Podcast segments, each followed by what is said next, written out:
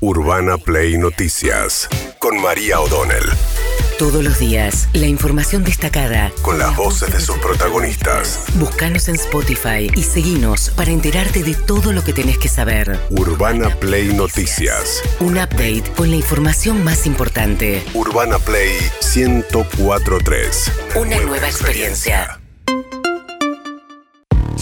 Anuncios ayer del gobierno donde participa colateralmente, ¿no? Alberto Fernández de estos anuncios. Eh, Sí. En algunos incluso ni siquiera participa. La estrategia es que no participe de los anuncios, que hable muy poco, que eso quede en manos del jefe de gabinete Juan Mansur y del ministro de cada sector. Ayer fue Elizabeth Gómez Alcorta, ministra de las Mujeres, Diversidad y Género, la encargada de anunciar un subsidio a empleadores de trabajadoras de casas particulares a cambio de que las registren y las saquen de la informalidad. Esto decía Elizabeth Gómez Alcorta.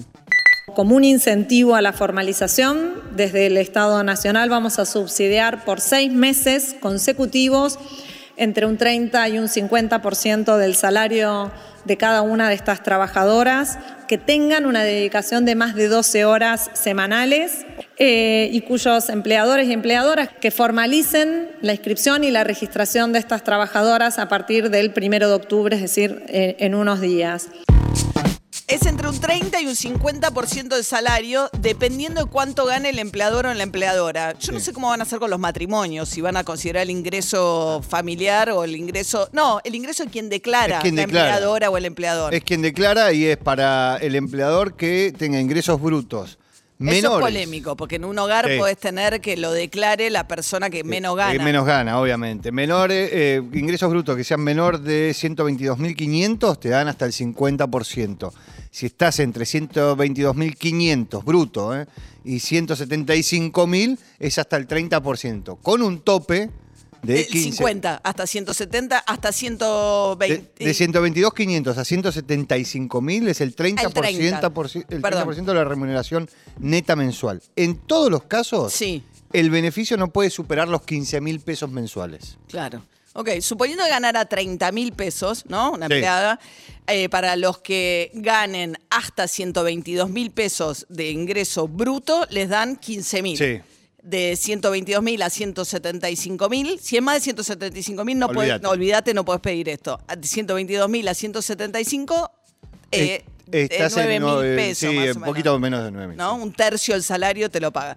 O sea, el Estado te paga o la mitad o un tercio del salario de la persona que trabaja en tu casa por un periodo de seis meses a cambio de que quien- esa persona registre a esa, a esa trabajadora. Y esto es muy importante para los trabajadores. Esto es compatible con la asignación universal por hijo, con la asignación universal por embarazo, la tarjeta alimentar, el plan progresar, potenciar trabajo. ¿Esto qué significa? No tenés que dejar los otros planes eh, eh, sociales para poder acceder a este blanqueo.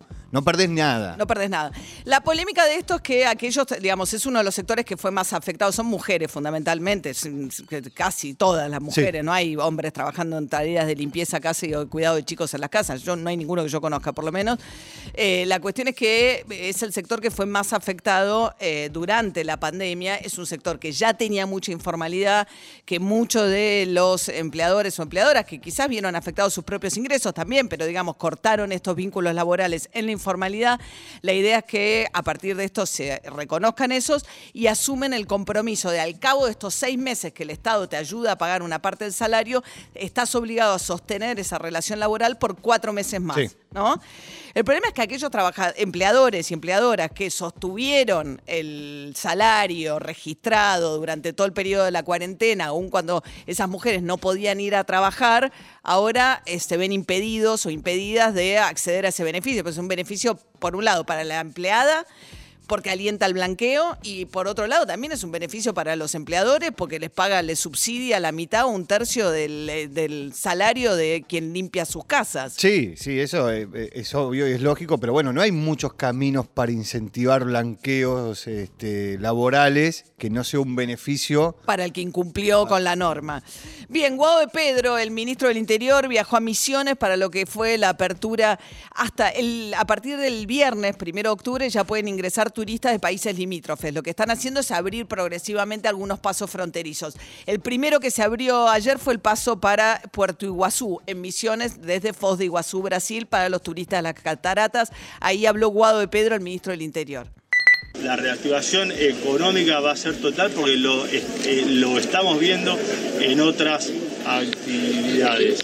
Muy buenos números de reactivación en todas las industrias vinculadas al turismo, a la gastronomía, a la hotelería, la, la fabricación de cocinas, de muebles, todo lo que está vinculado a la actividad viene repuntando muy bien. Bueno, eh, hay movimiento turístico, claro, mucho de previaje, ¿no? Eh, que está funcionando eh, mucho mejor que el primero, incluso la cantidad de gente que se inscribe. Sí, sí, previaje, la verdad que es un, es un plan que funcionó muy bien. Bueno, ya cerró la inscripción para los viajes de noviembre, pero ya podés empezar a cargar las compras para los viajes de diciembre, enero. Recuerden que es este mecanismo por el cual te devuelven hasta 100 mil pesos eh, a- de lo que gastes en turismo a través de una tarjeta que puedes usar en tu destino turístico o para comprar un segundo viaje o también en gastronomía Sí. y actividades recreativas y de espectáculos en tu lugar de residencia, por ejemplo, si vivís en Capital. Marcelo Casareto, diputado nacional del kirchnerismo, planteando, porque él es eh, secretario de la Comisión de Presupuesto y Hacienda, que es clave, otro que salió a marcarle la cancha a Martín Guzmán y van una fila. vamos a impulsar la aprobación del presupuesto, seguramente le haremos algunos cambios como todos los años. Presupuesto tiene que haber, sacando un año cuando gobernaba Cristina Kirchner que la oposición no le quiso votar un presupuesto cuando tenía una mayoría circunstancial, después siempre se le ha dado la herramienta a todos los gobiernos. Bien, algunos cambios vamos a hacer. El tema es cuántos cambios. Y está la ley de hidrocarburos también, que fue otra de los proyectos que está promoviendo fuerte el Ministerio de Economía, que le da beneficios, estabilidad al sector petrolero. Baja también incluso la carga impositiva de lo que pagás al cargar nafta. Eso desfinancia un poco al Estado.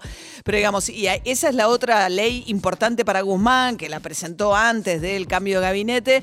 Hay que ver cuánto le modifican el presupuesto y la ley de hidrocarburos en el Congreso, ¿no? Sí, hay dos puntos que son fundamentales que tienen que ver con tarifa y con gasto social. Esos son los dos sectores donde están mirando y, y- y sacando el número fino y ver bien con quién lo van a comparar. Si lo comparan contra el presupuesto aprobado en el 2021 o con el presupuesto ejecutado durante el 2021. Porque en el medio vos tenés ampliaciones presupuestarias. Se amplió mucho el gasto. Claro, entonces ahí está la diferencia. Aníbal Fernández, el ministro de Seguridad, bueno, saldó la discusión respecto de si hubo o no ajuste. Dice, no hubo ajuste, pero tendríamos que haber gastado más. No hubo ajuste porque subieron los ingresos del Estado en este tiempo, que es la discusión de Guzmán con Cristina Kirchner. A ver, Aníbal Fernández.